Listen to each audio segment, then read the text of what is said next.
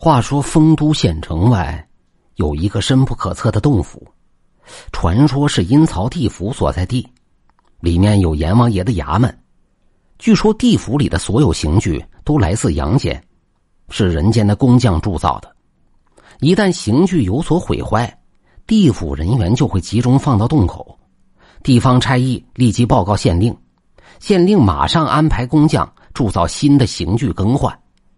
那些更换的新刑具放在洞口，当晚就不见所踪，而且地府的所有开销都已经列入丰都县官府的制度里，历任官员都得照办，不得有误。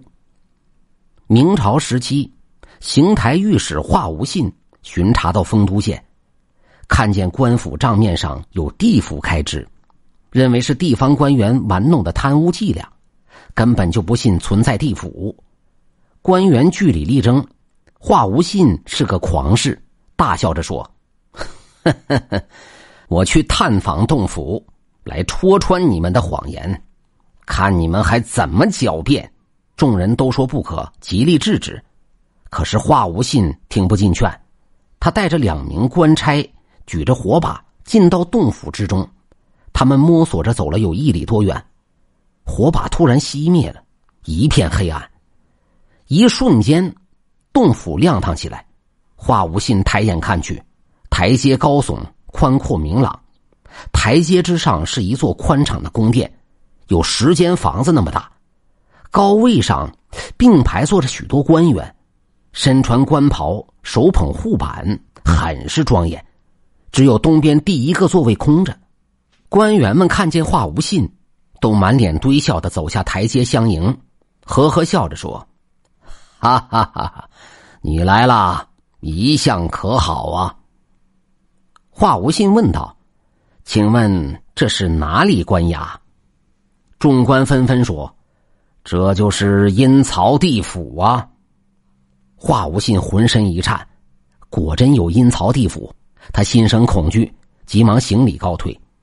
众官拦住他，指着空位说道：“哎，你别走。”这是你的位置，一直等着你归位，怎么能再回去呢？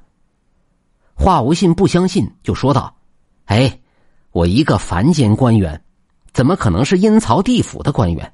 大家别说笑了，我凡间公务繁忙，得先回去了。”官员正色说：“这是天意，定数使然，岂能开玩笑？”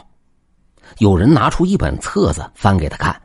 上面果然写着：“某年某月某日，华无信以肉身归阴，日期正是今天。”华无信大惊失色，忽然大哭起来，说道：“我死无足惜，可怜上有高堂需要尽孝，下有儿女需要抚养，你们给我想想办法，让我返回阳间吧！”坚决不肯入座，众官员面面相觑，只得好言劝慰。就是不肯放他走。过了不久，忽然来了一名金甲神将，手持天地诏书。众官急忙跪下接旨。金甲神将宣读诏书，天帝决定大赦冥界。金甲神将走后，众官纷纷祝贺华无信，说道：“你有机会回阳间了，你也可以列在大赦之列，我们为你拆免罪责。”上奏天地，这都是按章办事，不算违规。华无信大喜，大功作揖，大声感谢众官。众官指点了道路，让华无信出去。华无信走了不到几步，四周突然一片漆黑，也根本看不清道路，寸步难行。正在彷徨无计之时，忽然走来一位神将，赤面长须，气宇轩昂。光芒数指，华无信跪地哀求，恳请他指点出去的办法。神将朗声说道：“你诵念佛经，即可出去，心诚则灵。”可是华无信虽然读过不少佛经，却都不记得，唯一《金刚经》比较熟悉，当即双手合十诵念起来，瞬间前面出现光明，照亮路径。华无信边诵念《金刚经》边疾步前行。如果遇见忘了的句子，四周顿时一片黑暗，他就停下来苦思冥想。一旦想起来，继续诵念，四周再现光明。